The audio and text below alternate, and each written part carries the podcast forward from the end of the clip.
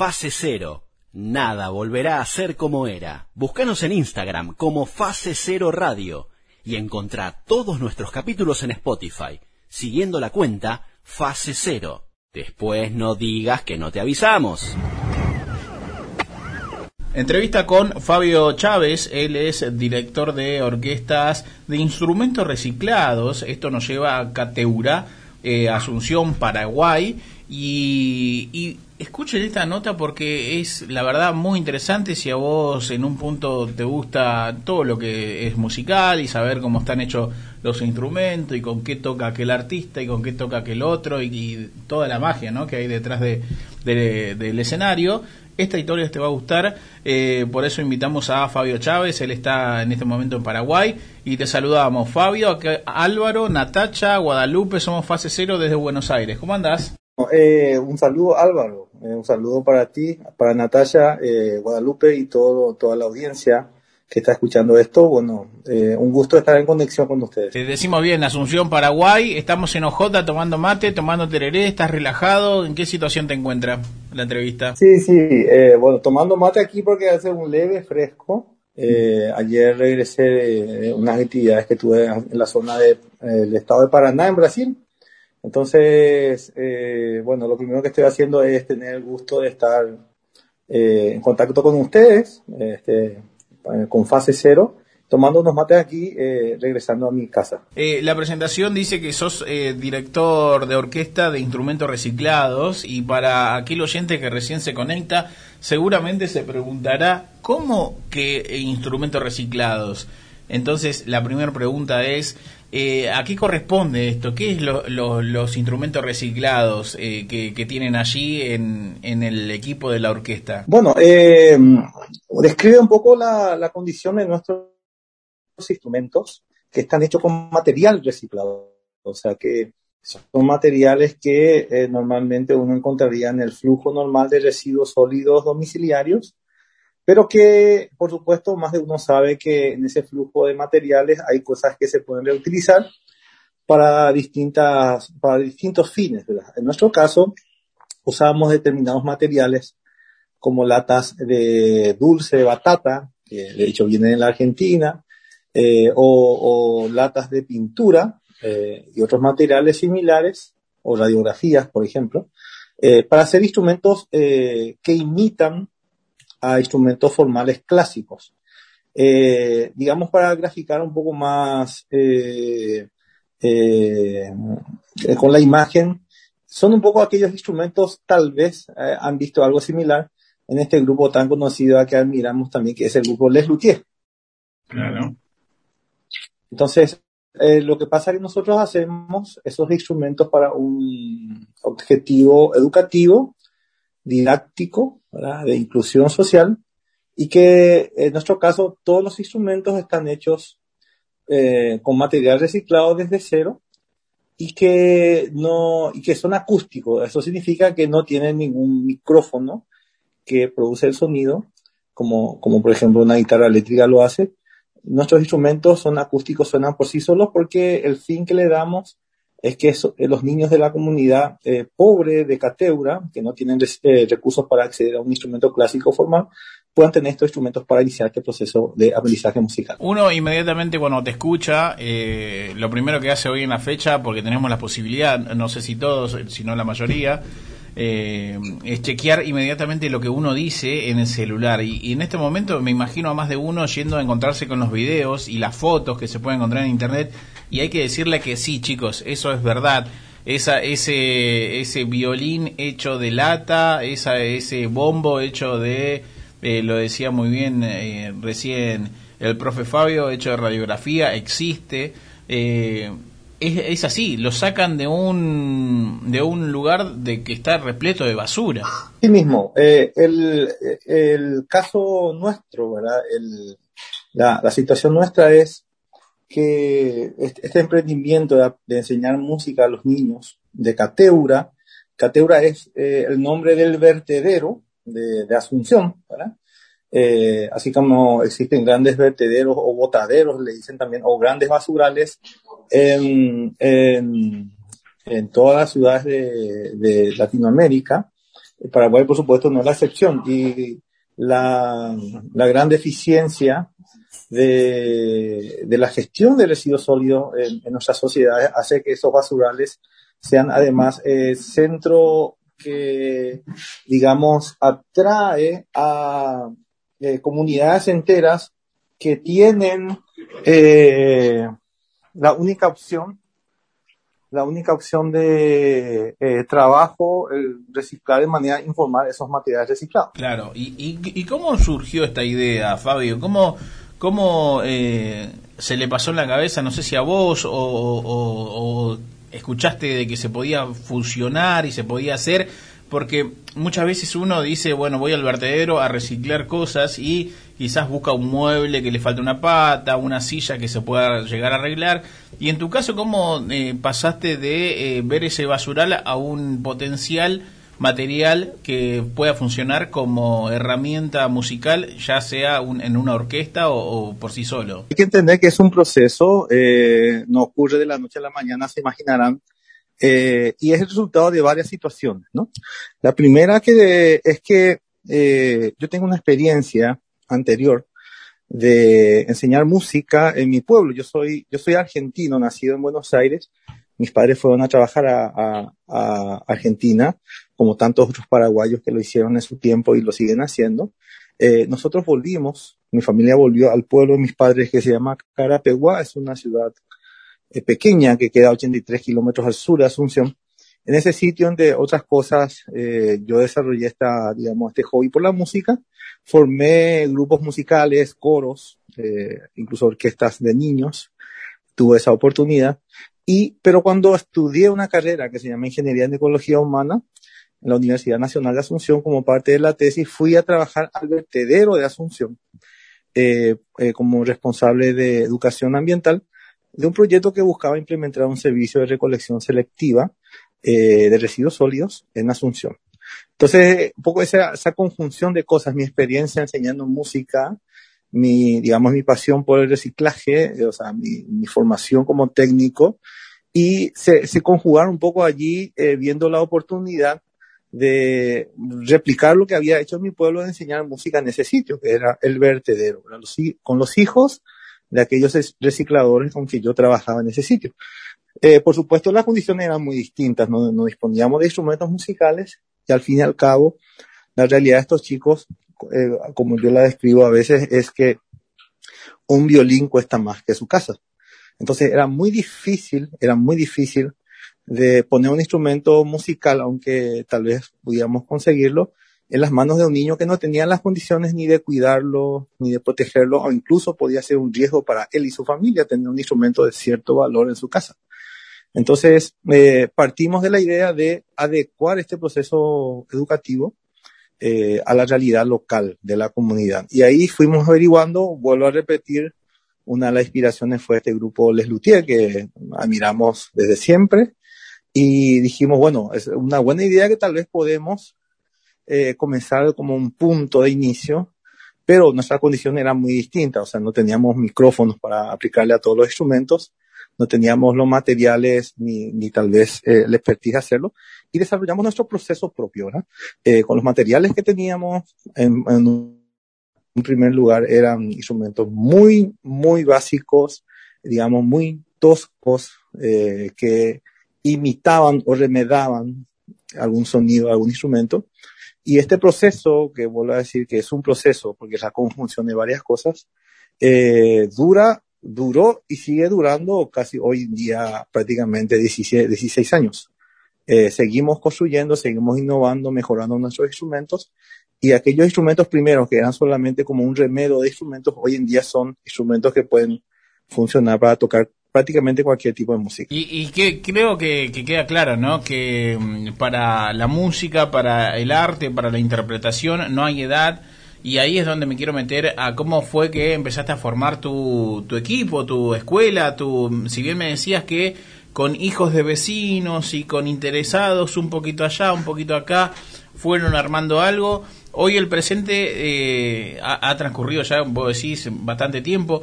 Hoy el presente, ¿cómo los tiene? ¿Con qué, ¿Cuál es el, el, el, perfil que tienen hoy? ¿Por dónde andan? eh, porque sin duda va creciendo esto, ¿no? Y va tomando forma profesional, no solamente en los equipos, sino que también en la formación de cada uno de los, de los chicos, de los niños. Sí, por supuesto. Bueno, la dinámica de, de, esta, un poco el resumen de la historia que les conté, eh, fue muy, muy, muy variada, ¿verdad? Al principio fue, te imaginarás, eh, muy duro todo, muy difícil, ¿verdad? Eh, muy adverso todas las, muy adversas todas las condiciones en las cuales nosotros teníamos que hacer esa tarea de, enseñar música. Eh, yo comencé esto eh, con mi tiempo adicional, mi tiempo libre como técnico en el vertedero. Eh, trabajaba hasta un, determinado horario y me quedaba más allá de la hora que me correspondía para hacer estas clases extras que lo hacía de manera voluntaria. ¿verdad?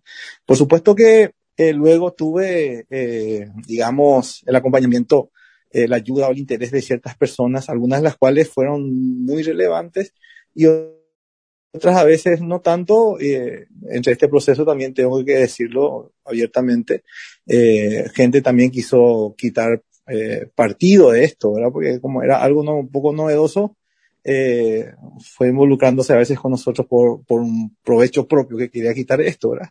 Pero eso, todo, todo eso nos, nos ayudó, digamos, a ir forjando un proceso eh, con dificultades y progresos, ¿verdad? y hoy en día, eh, bueno, eh, logramos construir una escuela de música en ese sitio, en la comunidad misma. Eh, al principio dábamos clases en la calle, o en una capilla, o una escuela, en, o en cualquier lugar, en casas de familia. Eh, hoy tenemos una escuela propia, en un sitio eh, donde eh, casi no existe una, un, un, lugar donde los niños puedan jugar. Eh, nuestra escuela de música es una referencia hoy en día en la comunidad.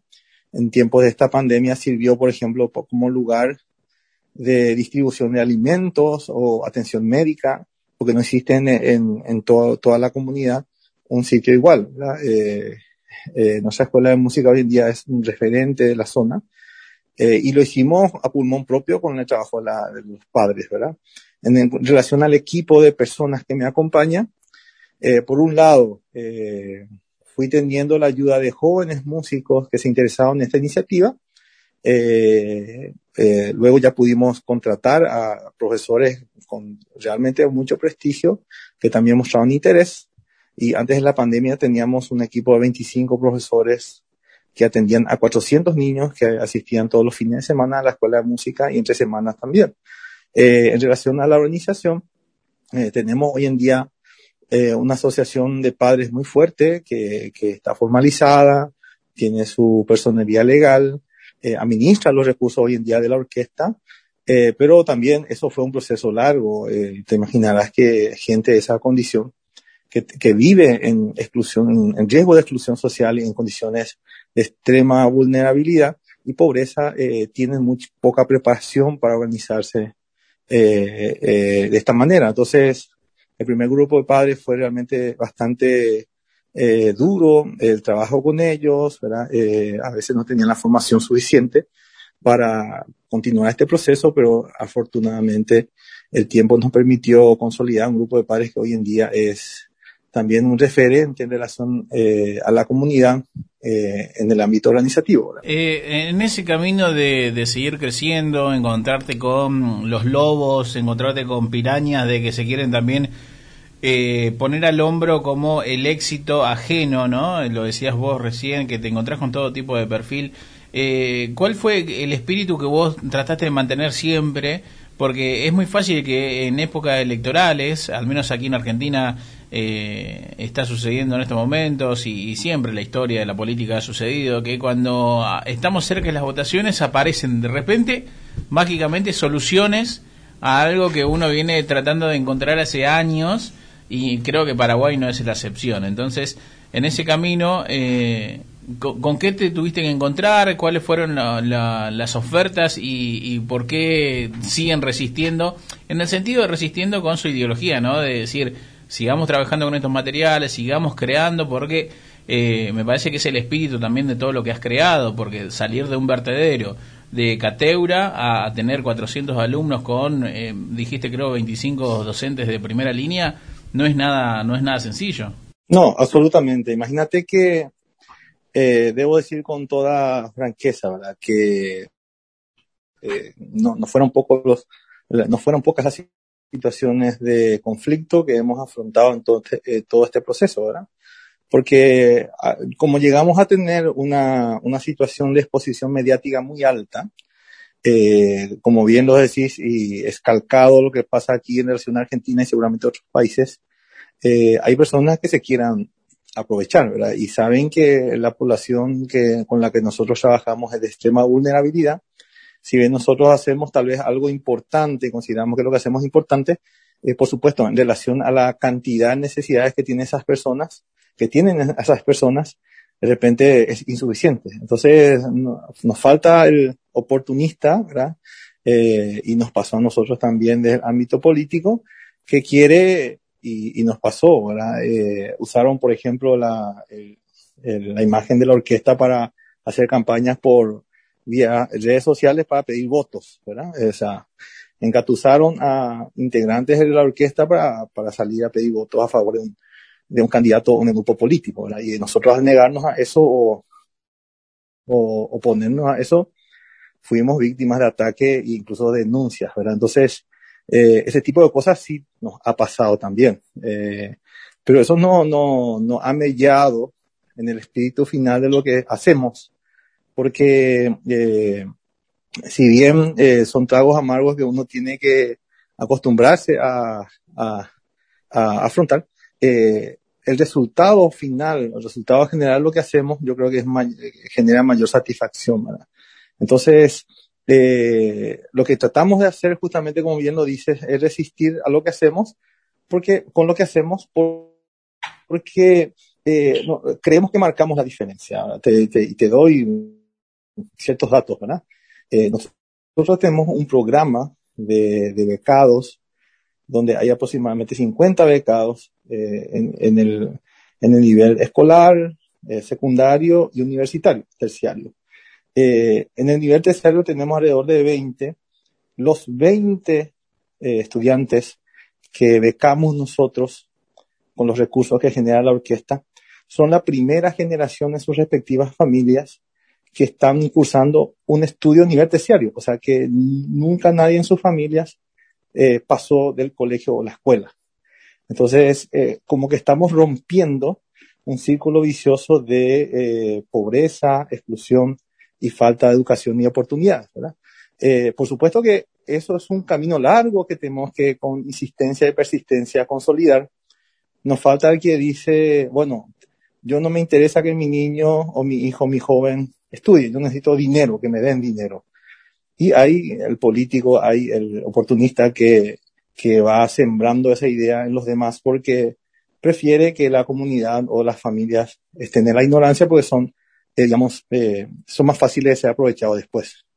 Pero vuelvo a decir, creo que lo que nosotros hacemos marca la diferencia y, y el resultado de eso es que esta pandemia que golpeó a todos, a nosotros también, por supuesto, hizo que canceláramos muchísimas actividades, viajes y, y giras hoy en día nos encuentran mayor fortalecidos eh, siguiendo nuestras actividades. En esta escuela solamente eh, tocan música clásica. ¿Qué tipo de música les, les, enseñan y qué tipo de instrumentos tocan los chicos? En el año 2014, por ejemplo, recibimos la invitación de ir de gira eh, como, como, digamos, eh, grupo soporte del, del grupo Metallica por su gira por Sudamérica. Imagínate que yo nunca, por ejemplo, antes había escuchado eh, o había sido, eh, eh, ha sido escucha de la música metálica.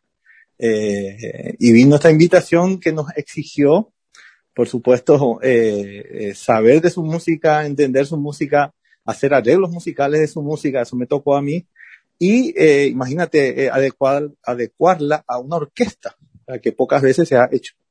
Y no solamente eso, sino irnos de gira con ellos y realizar siete conciertos en, en Bogotá, Lima, Quito, eh, Asunción, Santiago y La Plata, en Argentina.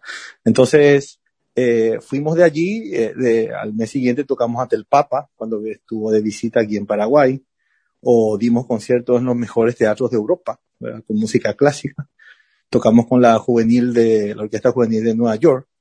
Eh, o sea, todas esas experiencias eh, que nos han dado eh, estas oportunidades ha ampliado eh, enormemente el horizonte nuestro, me incluyo, por supuesto, ¿verdad? Eh, y ni qué decir de estos niños, ¿verdad? De la comunidad. Qué, qué presente, ¿no? Para los niños decir, bueno, eh, de, de, salir de una zona tan golpeada económicamente, culturalmente, a de repente, me imagino, Fabio, eh, recibir la invitación para dentro de unos meses, decir, che, hay que venir a Nueva, Nueva York y hay que hacer la visa y hay que actualizar el documento y hay que pagar los pasajes, pero aunque uno cree, ¿no? Que la invitación muchas veces viene con paga, pero digo, no es simplemente me voy a Argentina, paso la frontera y toco en Misiones, toco en Corriente y regreso a casa porque me queda cerca. No, esto es mucho más complejo. Te has encontrado también con ese con ese mundo de papeles también, ¿no? Y decir, che, vamos a Estados Unidos, ¿eh? Sí, imagínate, por ejemplo, eh, eh, ya que me preguntas y tocas ese tema, ¿verdad? Yo me he tenido, que pelear eh, aquí con todo el sistema judicial de Paraguay, hasta la Corte Suprema, eh, hasta el secretario de la Corte Suprema en su momento, porque imagínate que cuando tuvimos una gira por, teníamos proyectado una gira por Europa, una de las niñas que había destacado tenía a su padre prófugo de la ley por, por crímenes incluso de abuso, ¿verdad? Eh, entonces, la policía lo estaba buscando hace años, estaba escondido, y el juez me pedía que yo le traiga al papá a firmarle el permiso al menor.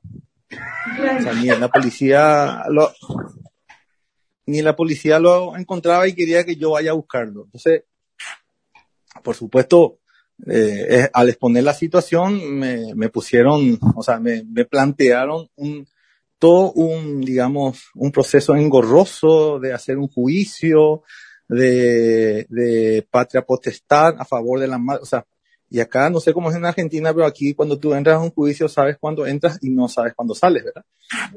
Y, uh, y además, bueno, y además imagínate que la, la, eh, la gira tenía fecha, había que comprar pasajes, todos esos otros esta niña no, ni siquiera tenía cédula, o sea, el Estado no se preocupaba de ella hasta que destacó con la orquesta y se ganó esa oportunidad de viajar. O sea, ahí se preocupaban por ella, pero para poner, para poner eh, trabas a, su oportunidad. Entonces, por supuesto que eso a través de redes sociales y medios de comunicación que se interesaban del tema por denuncias que yo había hecho, ¿verdad? Eh, eh, eh por supuesto trascendió, eh, la presión social hizo que incluso se le vean, se le vean ciertas, eh, eh, bueno, ciertos procesos, ¿verdad? Que no solamente nos benefició a nosotros, sino a muchos otros chicos que estarán seguramente en esa condición, ¿verdad? No, creo que esta niña sea la única.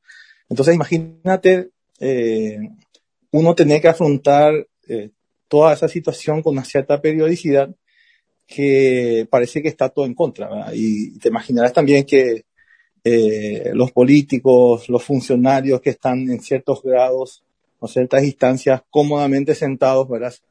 Eh, no son mis mejores amigos y te imaginarás también que nuestra actividad molesta más de uno. Entonces, eh, como te, ya, ya te lo dije, creo que eh, marcamos la diferencia para ciertos chicos, en especial para los de esta orquesta. ¿Tienen algunos requisitos, por ejemplo, no sé, pedirle a los chicos, bueno, pueden estar en la orquesta, pero tienen que, no sé, ir a la escuela o ciertas cuestiones o no? No tienen ningún... Sí, eh, nosotros sí, tenemos un, una asociación de padres que tiene eh, uno de los padres que trabaja en el ámbito de la docencia y que se, se encarga de las becas o se encarga de hacer el seguimiento de los, de los chicos de la orquesta y ponemos como una, digamos, no una traba, sino porque el hecho que no van a la escuela a veces tiene una historia muy profunda, ¿verdad? que de repente nosotros ponerle una traba más eh, no, no ayuda. ¿verdad? Entonces, lo que hacemos es promover que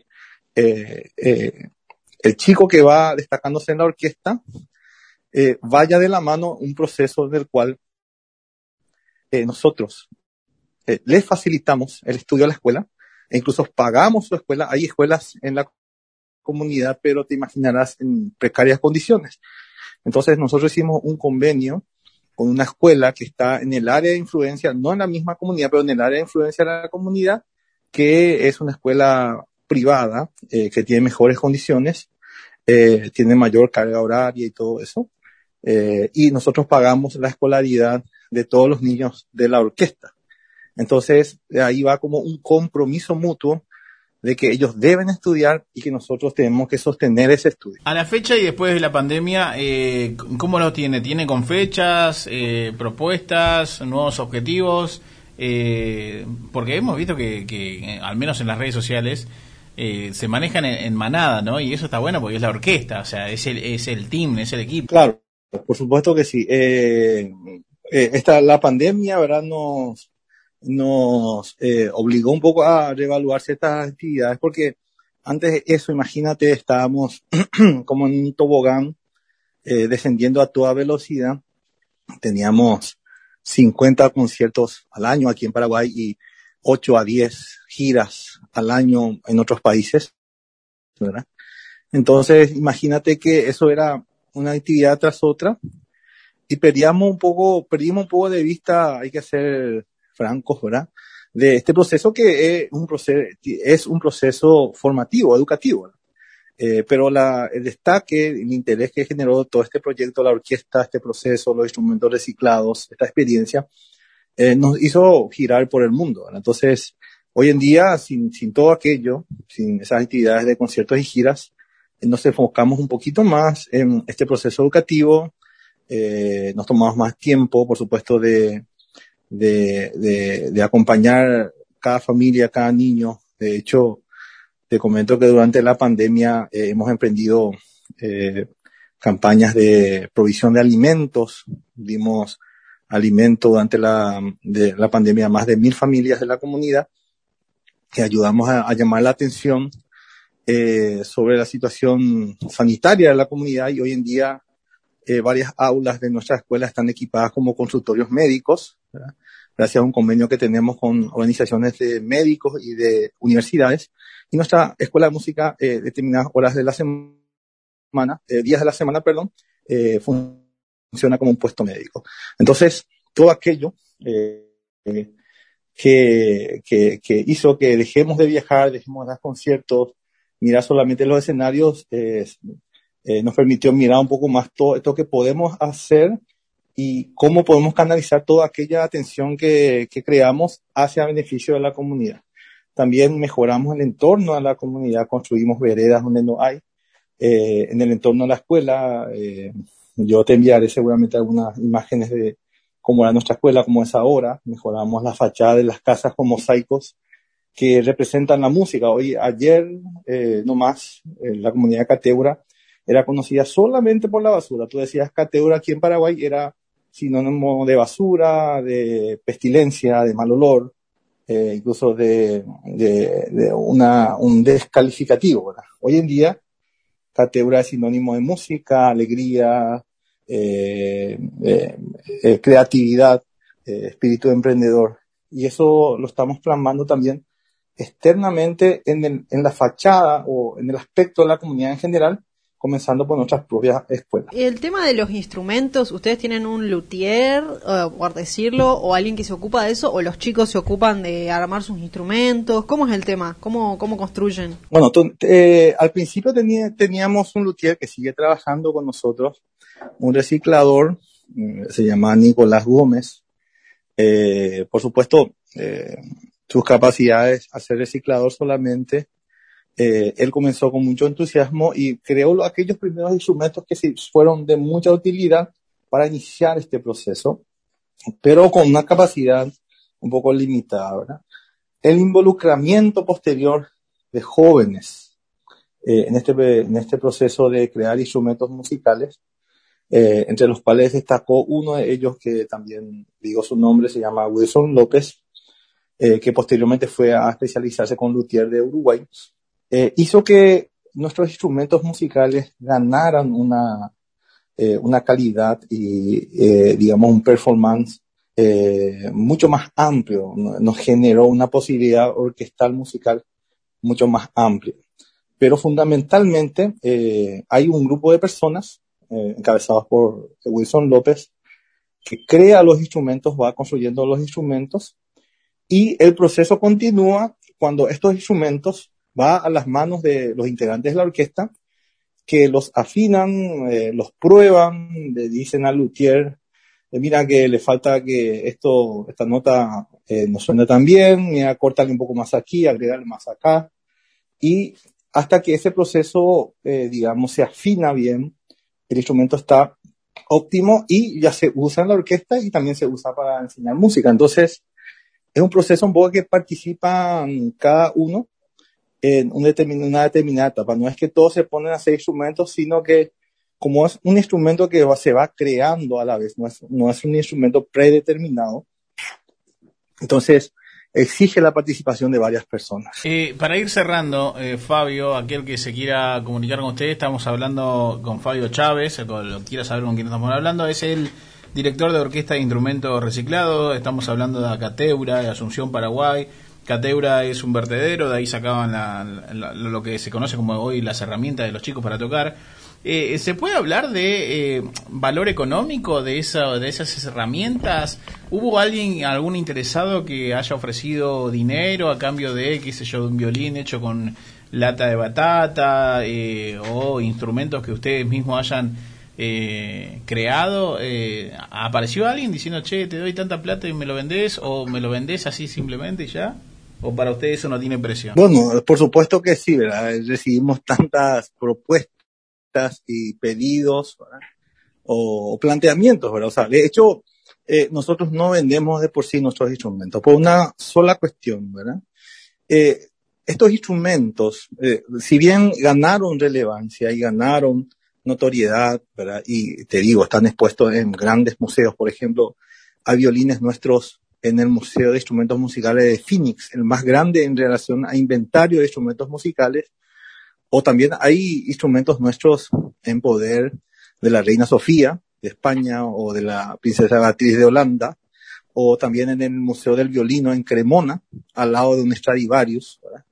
O sea, instrumentos nuestros están expuestos y en tenencia de importantes instituciones y personas eh, eh, no los vendemos porque eh, finalmente estos instrumentos surgieron como una alternativa y una respuesta a esa realidad de la que te nombré antes, de que cosas de valor en manos de niños en estado de exclusión social generan esa inseguridad en ese niño y generan esa, digamos, esa traslocación de valores porque cuando le ponemos un valor al instrumento, por supuesto, no, nada nos exime de que al día siguiente alguien de su propia familia salga y lo venda. O sea, eh, volvemos a lo mismo, lo cual quisimos solucionar, ¿verdad? Eh, estos instrumentos realmente son basura. O sea, están hechos de basura, como van a poder eh, verlo en, la, en las imágenes, ¿verdad? ¿Cuándo estos instrumentos dejan de ser basura? Cuando están en las manos de estos niños que tocan. Eh, estos niños de la comunidad de Cateura son los que transforman esos instrumentos en basura, eh, perdón, en música. Transforman la basura como algo mágico en música. Eh, es como, eh, eran, son como eso, esas personas que antes buscaban transformar un material en oro, ¿verdad? Los alquimistas. bueno, los alquimistas de la música son estos niños de Cateura que transforma estos materiales que son basura para cualquiera en música o en algo capaz de producir música. Entonces, eh, ese es un poco el sentido que le damos a estos instrumentos.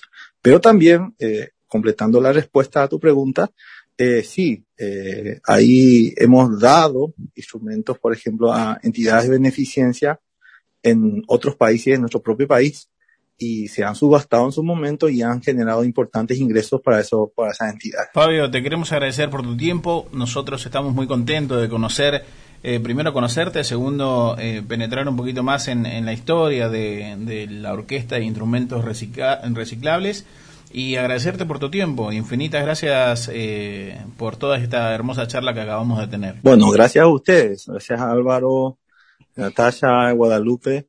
Bueno, gracias a los que oyen eh, este programa, eh, esta charla. Eh, para mí es un gusto hablar, se notarán que cuando a uno le apasiona lo que hace, ¿verdad? le gusta hablar de ello y ese es mi caso también. Entonces, muy feliz de que también esto les sirva a ustedes como algo de interés, tal vez de inspiración para otra gente. Y para saber que, eh, tener muy en cuenta lo que escuchan, ¿verdad? Eh, uno tiene que soñar, o sea, uno tiene que también tener mucho cuidado con lo que sueña porque por experiencia les puedo decir que los sueños se cumplen. Final de la entrevista con Fabio Chávez, él es el director de la Orquesta de Instrumentos Reciclables, esto queda en Cateurá, es un vertedero, un basurero de la ciudad de Asunción en Paraguay. Y escucharon todo lo que es eh, cómo nació esto que, que tenía como un espíritu de inclusión social, didáctico y se convirtió, sí, en más de 50 giras en todo el país y el mundo. Fase cero Nada volverá a ser como era. Búscanos en Instagram como Fase Cero Radio y encontrá todos nuestros capítulos en Spotify, siguiendo la cuenta Fase Cero. Después no digas que no te avisamos.